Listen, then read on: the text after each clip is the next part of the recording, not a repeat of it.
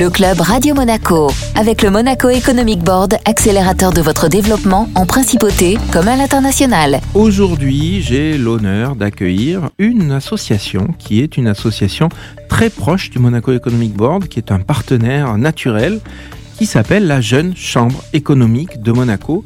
Et pour en parler, j'ai sa présidente 2022 avec moi. J'ai nommé Mélanie Dupuis. Bonjour Mélanie. Bonjour Guillaume.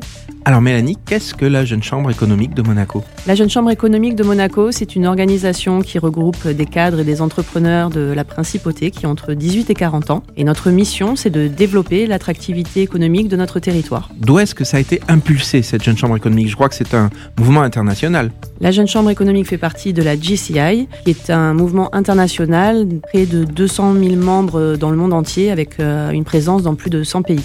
100 pays qui ont leur jeune chambre économique, donc dans Monaco. Depuis combien de temps à Monaco Cette année, nous allons fêter les 60 ans de la jeune chambre.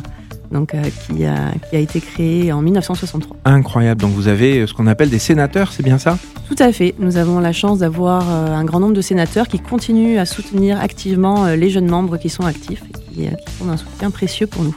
Donc les sénateurs, ce sont ceux qui ont passé 40 ans, mais tout comme dans l'âge de cristal, ils ne peuvent plus rester, mais en revanche, ils ne sont pas obligés de se sacrifier, ils sont toujours présents. Exactement.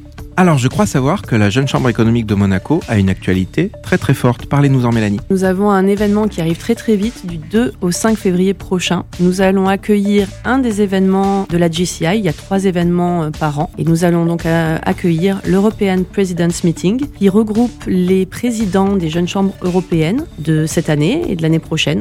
Ils vont venir pendant cinq jours pour se découvrir, échanger, pouvoir prendre des décisions à l'échelle européenne donc on est ravis de pouvoir euh, accueillir cet événement à Monaco. Ça nous permet de pouvoir faire euh, rayonner notre principauté à l'international. De quoi allez-vous parler par exemple? Quels sont les arguments que vous allez mettre en avant pour la principauté de Monaco? Nous, nous allons prendre euh, l'axe entrepreneurial, nous allons faire intervenir certains de nos acteurs. Nous avons la chance d'avoir le soutien notamment de Carlo, de British School qui sont euh, nos partenaires, mais qui ont un lien fort avec nous et qui vont pouvoir venir parler de leur parcours. Donc ça, c'est euh, une chance pour nous.